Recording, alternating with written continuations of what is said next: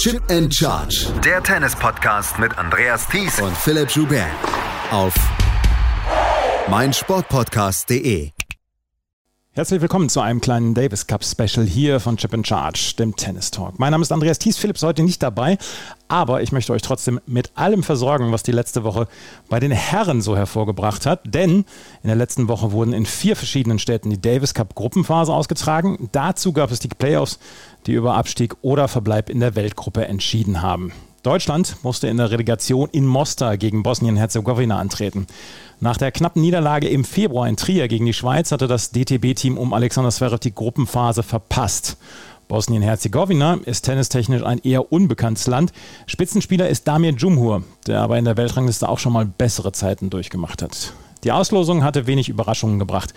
Nach der verletzungsbedingten Absage von Alexander Zverev war Daniel Altmaier die neue Nummer 1 für den DTB geworden. Yannick Hanfmann bestritt das zweite Einzel. Für Bosnien-Herzegowina traten Jumhur und Nerman Fatic zu den ersten Einzel an. Für Teamchef Michael Kohlmann keine Überraschung, wie er im O-Ton mitteilte. Äh, ja, also ich glaube, die vier nominierten Einzelspieler, die zwei aus Deutschland und die zwei aus Bosnien, ähm, das war so zu erwarten. Ähm, insofern war das jetzt keine, gab es keine großen Überraschungen. Der ähm, Yannick und Daniel haben sehr, sehr gut trainiert, ähm, genauso wie der Maxi auch. Aber ich glaube, ähm, aufgrund des des gespielten Jahres ähm, haben die beiden es sich auch verdient, jetzt hier äh, am ersten Tag aufzulaufen. Und ähm, ja, dass jetzt Daniel anfängt gegen Nerman Fatic, äh, macht, glaube ich, jetzt keinen großen Unterschied. Es ist immer ganz angenehm, finde ich, für, für jemanden dann, wenn man weiß, äh, zu dem und dem Zeitpunkt spielt man. Und ich sage jetzt mal, ähm, ja, wäre für beide Spieler mit Sicherheit schön gewesen. Insofern hatten wir da gar keine richtige Priorität. Jetzt spielt der Daniel zuerst und Yannick dann. Ähm, genauso gut hätten wir aber auch damit leben können, wenn es andersrum gewesen wäre. Das erste Match bestritten Nerman Fatic und Altmaier. Fatic wird Menschen ein Begriff sein, die Challenger verfolgen. In diesem Jahr sind ihm schon Siege gelungen gegen unter anderem David Goffin und Federico Corria. Altmaier war also gewarnt. Im ersten Satz wurde das Match auch zum erwarteten zähen Ringen. Altmaier selbst konnte seinen Aufschlag mehr oder weniger glatt halten, hatte fast immer Chancen bei Aufschlag von Fatic. Dessen Taktik war es, Altmaier in dessen Rückhand zu beschäftigen. Der erste Satz ging in den Tiebreak, in dem Altmaier schon mit 3 zu 5 zurücklag. Doch die letzten vier Punkte holte dann der Deutsche, um den ersten Satz zu gewinnen. Im zweiten Satz wurde dann doch ein Qualitätsunterschied zwischen den beiden deutlicher. Bei Fatic gingen vielleicht bei sehr hohen Temperaturen die Kräfte ein bisschen aus. Altmaier spielte weiterhin auf gutem Niveau und siegte letztlich sicher mit 7 zu 6 und 6 zu 2. Im Fazit gab er sich nach dem Match zufrieden. Ja, also ich muss sagen, auf jeden Fall erstes ähm, Auswärtsspiel für mich jetzt persönlich gegen einen Gegner, der mit Sicherheit unangenehm war, dadurch, dass er halt sehr, sehr viel zurückgebracht hat und das auch konstant durchgezogen hat. Ich glaube, als ich dann ein bisschen befreiter gespielt habe, vor allem im zweiten Satz, nachdem ich den ersten geholt habe, ähm, bin ich dann definitiv besser in Rhythmus und habe dann auch das Spiel kontrolliert. Ja. Im zweiten Match des Tages traf Yannick Hanfmann auf Damien Jumhur. Der Bosnier stand schon mal unter den Top 50 der Weltrangliste, hatte es in den letzten Jahren aber wenig Erfolge feiern können. Pünktlich zu diesem Davis Cup Wochenende hatte er sich aber wieder in Form gespielt, unter anderem das Challenger in Istanbul gewonnen. Doch den besseren Start erwischte Hanfmann, der sich sofort die ersten beiden Aufschlagspiele von Jumhur holte und den ersten Satz mit 6 zu 2 gewann. Man sieht Hanfmann an, dass er in diesem Jahr besonders auf dem Sand seine besten Ergebnisse geholt hatte und insgesamt das beste Jahr seiner Karriere spielt. Gegen Jumhur spielte er im ersten Satz sein ganzes Repertoire aus. Kickaufschläge, Stops, Netzangriffe. Das gleiche Bild bot sich da auch im zweiten Satz. Hanfmann war der deutlich bessere Spieler und gewann letztlich klar mit 6 zu 2 und 6 zu 1. Sein Fazit fiel dementsprechend gut aus.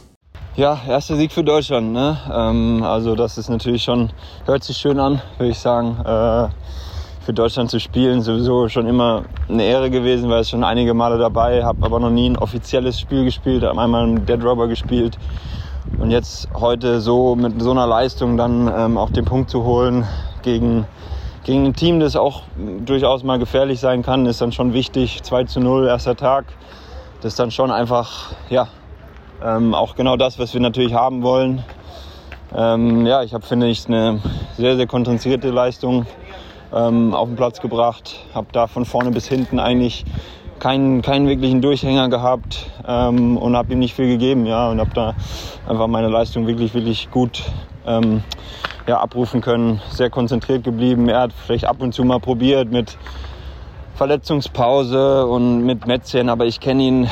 Ähm, ich weiß, dass das manchmal vorkommt bei ihm und äh, dann auch bei 5-0 noch, noch angefangen zu texten. Also ja, naja, so ist das dann, aber ähm, ich finde, ich habe das richtig gut gemacht und sehr happy mit der Performance. Auch Michael Kohlmann war sehr zufrieden mit diesem Tag 1. Ja, ich glaube, optimaler Start für uns. Ähm, zwei Matches, vier Sätze, alle gewonnen.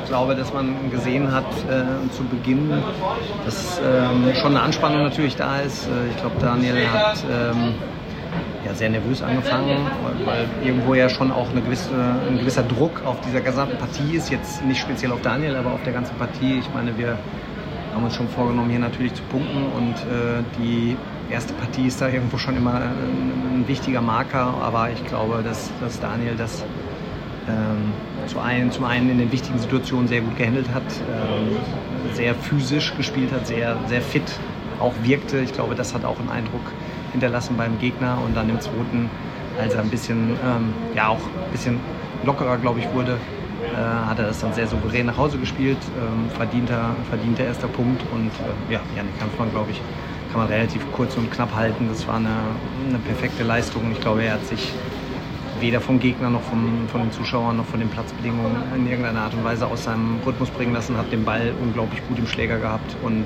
ähm, eine sehr souveräne, ähm, erfrischende Leistung. Und ja, es freut mich ganz besonders, dass beide hier ihren ersten Punkt für Deutschland geholt haben und somit uns mit 2-0 in Führung gebracht haben. Klar, das, äh, wir sind weit davon entfernt zu sagen, das Ding ist durch. Ähm, aber jetzt haben wir morgen drei Chancen, alles selber in der Hand, ähm, die Partie hier zu beenden und uns wieder für die ähm, nächsten, fürs nächste Jahr für die Qualifier zu, zu qualifizieren. An Tag 2 startete der Davis Cup mit dem Doppel. Kevin Krawitz und Tim Pütz spielten gegen Mirza Basic und Damien Jumur. Früh sah man, welches von beiden das eingespielte Doppel ist. Krawitz und Pütz mussten bei 1 zu 2 im ersten Satz noch Breakbälle abwehren, aber ansonsten war das Match eine Einbahnstraße. Die beiden Deutschen holten sich Breakball um Breakball. Einzig die Verwertung dieser Breakbälle war etwas mangelhaft. Am Ende reichte aber ein Break für das 6 zu 4 im ersten Satz. Im zweiten Satz wurde die Überlegenheit von Krawitz-Pütz noch deutlicher und das 6 zu 4, 6 zu 2 ließ am Ende keine Fragen offen. Kevin Krawitz Fazit zum Match hört ihr hier. Ähm, sehr, sehr happy natürlich äh, mit, dem, äh, mit dem souveränen 3-0-Sieg. Ja, am Anfang ist es immer schwierig, glaube ich. Ähm, zwei Breakbälle gut abgewehrt, ähm, aber. Für mich auch, also nur von Influencer. ja, aber ja, dann in Führung gegangen ist, hilft natürlich äh, extrem. Im Doppel geht es immer schnell, entscheiden ein, zwei Punkte und ähm, es sind mit der Gesamtsituation natürlich sehr, sehr happy und mit der Leistung gestern von den, von den beiden Einzeljungs, äh, dass wir da 2-0 ins Doppel gehen, ist natürlich wunderbar und da könnten wir ja heute den Zack zumachen und freuen uns nächstes Jahr auf die Weltgruppe. Michael Kohlmann, der Teamchef, zog nach dem Match ein sehr, sehr positives Fazit.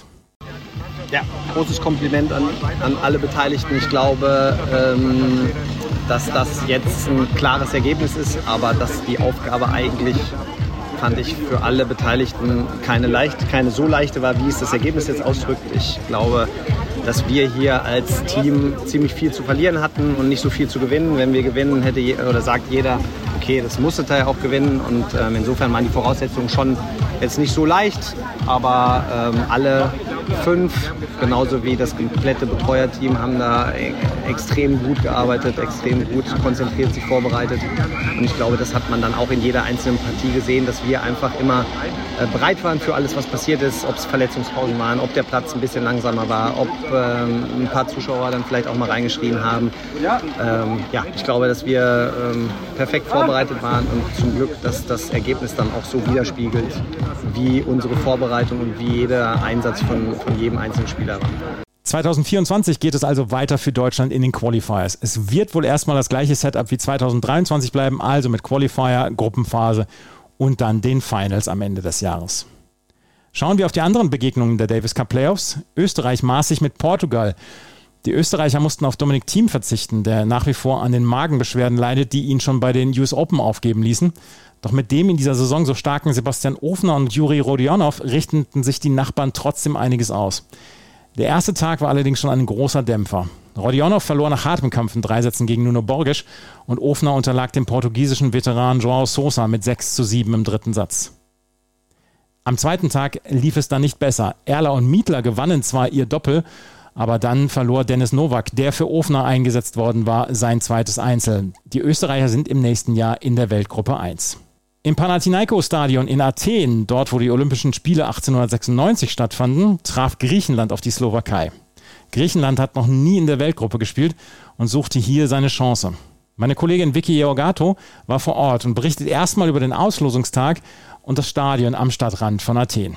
Panathinaikos Stadium uh, is ready to welcome Greece and uh, Slovakia tomorrow morning uh, for their Davis Cup tie for World Group 1. It's one of the most iconic monuments in Greece, and the venue is amazing. Probably you have seen pictures that have traveled all around the world. Everybody's excited, all players are excited, and they talked about it during today's press conference. Uh, but uh, the Greek players also talked about uh, the recent floods in Greece, and Stefanos Tsitsipas said that this weekend they will be playing for all these people that were affected by these floods and the recent fires in Greece. And one of the people affected actually is Apostolos Tsitsipas because his hometown is in the area that had all these uh, terrible floods. Um, the heat will be a problem uh, tomorrow, according to the weather forecast. Uh, the temperature will be around uh, 34, 35 degrees, and because of the marbles, the conditions will be even worse. Uh, I, I, guess probably it's uh, it will be hard harder for the Slovakian players because Greek players are used to these kind of uh, conditions. Uh, first on is um, Alexandros at 11 o'clock. He will play uh, Alex Molchan, uh, the number one uh, of the Slovakian team. And afterwards, uh, uh, Stefanos will play Lucas Klein. as Stefanos is expected to win both his matches, and uh, of course, number 766 in the world, is not a favorite in his matches. I believe that uh, the most crucial match uh, will be tomorrow's doubles at uh, 11 o'clock. Uh, according to the lineups, um, uh, Petros Tsitsipas and uh, Michalis uh, Pervolarakis will be, be, the ones playing doubles, but I'm not sure that will happen. Stefanos could play doubles as well, but we'll have to see after the results tomorrow. Um, 7,000 tickets have been sold until now. Probably there will be more people tomorrow, but uh, I think that uh, the Greek Federation uh, didn't promote it uh, that much because of the floods. And also, Greeks uh, don't realize how big it is, you know, if uh, Greece makes it to World Group 1.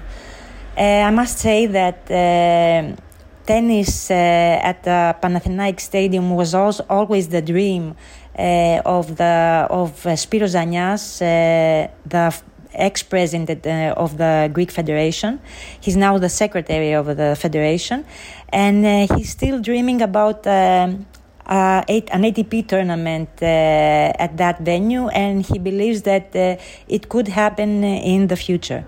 Finally, uh, Paula Badosa is uh, here uh, with uh, Stefanos Tsitsipas. Uh, she was uh, at the press conference wearing at the beginning, she had borrowed a jacket of the Greek team, and she has also polished her nails with the colors of the Greek flag, flag so she's very into it.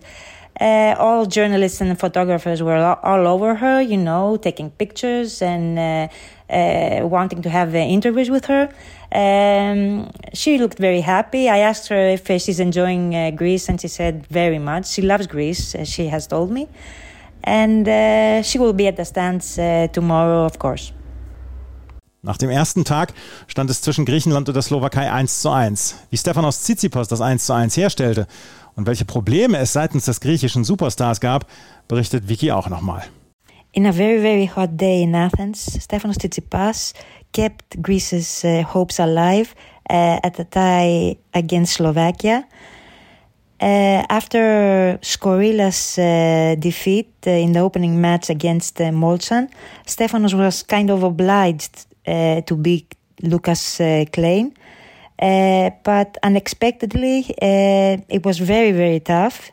And he managed to do it in almost three sets, I would say, because uh, uh, from the beginning of the third set, Klein uh, started uh, cramping, and he had to retire after the fourth fourth game. Uh, but until then, he was playing really, really well. Stefanos had a really tough time. His game uh, wasn't working. His footwork wasn't good. His backhand was very vulnerable, and uh, he had problems with his returns. Klein uh, had saved uh, 11 break points uh, of the Greek, and um, he actually he took the first set and disappointed the crowd at the Panathinaik Stadium, and everybody was so scared at the tiebreak of the second set because he took lead by 2 0 in the beginning. But then uh, Stefanos uh, raised his level. He managed to take the second set and then uh, broke Klein's serve immediately in the third. And then I told you what happened. Uh, he was cramping and uh, uh, he retired after four love in the third. Probably he was cramping because of the weather, because it was a very, very, very hot day, as I mentioned before people couldn't uh, watch the whole match. They had to go out to get some water. Uh, some people left uh, earlier. Uh, I'm telling you, I I managed to see just uh, probably one set, and then I went to the media room uh, to see it. It was very very hot. Uh, tomorrow it will, be, it will be a little bit better, uh, like uh, maybe 30 degrees. Today it was 34, but the you felt like it was 40 because it's the uh, location, uh, it's the sun, there's, there are no trees around, uh, and of course the marbles, the situation becomes worse. But the most inter- interesting thing happened after the match. Stefanos looked a little bit annoyed during the press conference. And when asked about the crowd, that which which was very very enthusiastic and helped him a lot, uh, he said some nice words about it, but after that, he said that the crowd helped him uh, overcome some um, uh, difficult situations that he had uh, to handle on court and off court. So after that, I asked him, uh, what do you mean? What difficulties did you have uh, on and off court? And he told me that his biggest problem were the white seats behind the baseline because the the most expensive uh, seats behind the baseline that cost uh, 100 euros were white and they were not full so they didn't uh, he couldn't serve uh, he couldn't hit the ball he couldn't see the ball and he was very very annoyed and said that we're not juniors here we're not playing uh, we're not 12 years old i don't understand that decision and uh, they didn't think about it. So he was very very annoyed and apostolos uh, when i when i asked him what do you mean before he gave that answer, uh, Apostolos uh, tried to make him not, uh, say it, and he said, uh, "I think uh, Stefanos uh, he is talking about his rhythm." But Stefanos was determined to talk about it, and he said, "No, that was not what I meant." And then he told me what he meant. Maybe 15 minutes after that, people from the federation came to the media room and announced that uh, after what uh, Stefano said, uh, the seats will be changed uh, and tomorrow they will be blue. So, yeah, that's an interesting development. Uh, until the time I left uh, around seven o'clock, they haven't hadn't changed. But I believe that in the morning they will they will be blue. I don't think they they are lying. And uh, tomorrow, uh, the program uh, starts with the most important match of the tie. Uh, the doubles. According to the initial line- lineup, Petros Tsitsipas will play with uh, Mike Pervolarakis, but I think that that will change. Apostol Tsitsipas told us that probably he will make some changes, and uh, I guess that Stefanos will play with his brother, but we don't know about the the Slovakian team because I don't know uh, the situation with Klein, if he's feeling better, uh, because he's supposed to play uh, alongside uh, Zelenay. So we will see about that. And uh, after that, Stefanos uh, will play Alex Molson. I think that he's a very difficult uh, opponent for Stefanos. And of course, I I think that Greece will have to win the doubles match to keep hopes alive. And then uh, the last match is Alexandros Korillas uh, against Lucas Klein. I believe that uh, uh Klein is, uh, if he's okay to play, uh, is the favorite of the match. But even if somebody else plays, I don't think that uh, has a chance to win, especially if he serves like like he served today. Am zweiten Tag ging es dramatisch weiter. Die Brüder Stefanos und Petros Tsitsipas traten im Doppel an, mussten sich aber in drei Sätzen dem Doppel Lukas Klein und Igor Jelenay beugen. Bei Temperaturen von noch immer über 30 Grad musste Stefanos Tsitsipas dann innerhalb von 24 Stunden ein drittes Mal ran. Im Match gegen Alex Molcan gingen ihm aber im dritten Satz die Kräfte aus. Molcan gewann in drei Sätzen und sorgte dafür, dass die Slowakei auch 2024 in der Weltgruppe spielt. Eine Überraschung schaffte Israel, die in Japan mit 3 zu 2 gewannen. Japan, die ohne Kei Nishikori oder Yoshihito Nishioka antraten, waren mit Shoshima Bukuro und Shintaro Mochizuki trotzdem als Favoriten einzustufen. Mann des Wochenendes war allerdings Daniel Chukiaman, der seine beiden Einzel gewann. Das Schlusseinzel gewann Ishal Oliel gegen Mochizuki. Kommen wir zur Gruppenphase der Davis Cup Weltgruppe. Die acht Nationen der Davis Cup Finals stehen jetzt nämlich auch fest. Und so manche Nation, die man in Malaga erwartet hätte, ist nicht dabei. Zuallererst mal Spanien, die Gastgeber in Malaga gewesen wären, ohne Carlos Alcaraz und mit einem formschwachen Roberto Bautista Agut, der gar nicht angetreten war in dieser Woche, reicht das am Ende nur zu einem Sieg gegen Südkorea. Die ITF bekommt damit ein handfestes Problem. Denn ein Problem, was wir in den letzten Jahren schon gesehen hatten, verfestigte sich auch in dieser Woche. Wenn die Gastgebernation nicht spielte, herrschte in den Hallen in Split, Valencia, Manchester und Bologna gähnende Leere. Stan Wawrinka bedankte sich dann auch auf ironische Weise in den sozialen Medien bei Gérard Piquet, der vor Jahren den Davis Cup mit dem Cosmos-Konsortium grundlegend geändert hatte. Cosmos ist nicht mehr dabei. Die ITF richtet selbst das Turnier aus.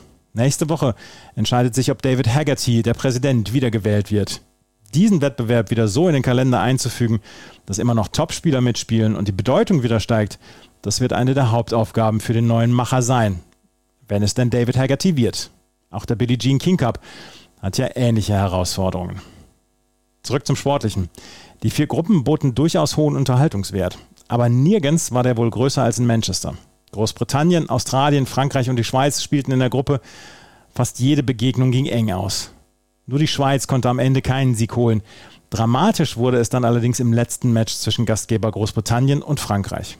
Australien hatte sich am Vortag schon qualifiziert und der zweite Teilnehmer der Finals wurde im direkten Duell Großbritanniens und Frankreich ermittelt. Die Briten setzten im Einzel auf Dan Evans und Cameron Norrie. Die Franzosen stellten Arthur Fies und Hugo Imbert dagegen. Evans gewann sein Match knapp in drei Sätzen gegen den französischen Nachwuchsstar Fies. Hugo Imbert konnte aber in einem ebenso hart umkämpften Match gegen Cameron Norrie ausgleichen. Und so ging es ins Doppel. Dan Evans und Nils Kapski waren im ersten Satz gegen Nicolas Mahut und Edouard Roger Vasselin, der in dieser Woche auch noch sein Davis Cup Debüt gefeiert hatte, chancenlos. Doch die beiden Briten kämpften sich, auch angefeuert von den 13.000 Fans, in die Partie und gewannen den zweiten Satz im Tiebreak. Im dritten Satz hatten die Franzosen dann schon bei 5 zu 4 und Aufschlag Evans vier Matchbälle. Doch alle vier konnte Evans mit seinem Aufschlag abwehren. Es ging wieder in den Tiebreak und den gewann Evans Skapski dann mit 8 zu 6. Ein dramatisches Match, ausverkauftes Haus, große Stimmung. Das war der Davis Cup früherer Tage. In der Gruppe A setzten sich völlig überraschend die Kanadier durch. Ohne Felix Auger-Aliassime und Dennis Shapovalov angetreten, übererfüllte die zweite Garde mit Alexis Galano, Vasek Pospisil und Gabriel Diallo alle Erwartungen. Drei Siege, nur ein Match abgegeben, fast eine weiße Weste. Italien qualifizierte sich als zweite Nation aus dieser Gruppe. In der Gruppe C kamen Tschechien und Serbien weiter. Für Serbien trat auch Novak Djokovic an. Djokovic, der erst vor wenigen Tagen die US Open gewonnen hatte, spielte ein Einzel und ein Doppel und unterstützte damit beim Finaleinzug Serbiens. Tschechien verlor in der gesamten Woche kein einziges Match und zog damit als souveränste Nation in die Finals im November in Malaga ein. In der Gruppe D gab es eine weitere Überraschung. Finnland mit seinen Einzelspielern Emil Rusuvori und Otto Virtanen gewannen gegen Kroatien und völlig überraschend gegen die USA mit Tommy Paul und Mackenzie McDonald. Damit sprangen sie zusammen mit den Niederlanden auf den Zug nach Malaga auf. Die USA enttäuschten in dieser Woche komplett. Besonders Tommy Paul war die fehlende Frische anzumerken. Die Davis Cup Finals werden vom 21. bis 26.11. in Malaga stattfinden. Das war es mit dem kurzen Überblick und den Stimmen von der Davis Cup Woche. Nächste Woche ist dann auch Philipp wieder dabei. Dann werden wir auf das Masters 1000 der Frauen in Guadalajara schauen, den Labour Cup und den Auftakt in den Asien Swing bei ATP und WTA. Wenn euch das hier gefallen hat, dann freue ich mich wie immer über Bewertungen und Rezensionen auf iTunes und auf Spotify. Folgt uns bei Twitter und bei Instagram. Und wenn ihr uns auch finanziell unterstützen wollt, dann freuen wir uns darüber, wenn ihr das tut, mit Hilfe von Steady oder per PayPal. Die Links, die Links dazu gibt es in den Shownotes. Vielen Dank fürs Zuhören. Bis zum nächsten Mal. Auf Wiederhören. Chip and Charge. Der Tennis-Podcast mit Andreas Thies und Philipp Joubert. Auf meinsportpodcast.de.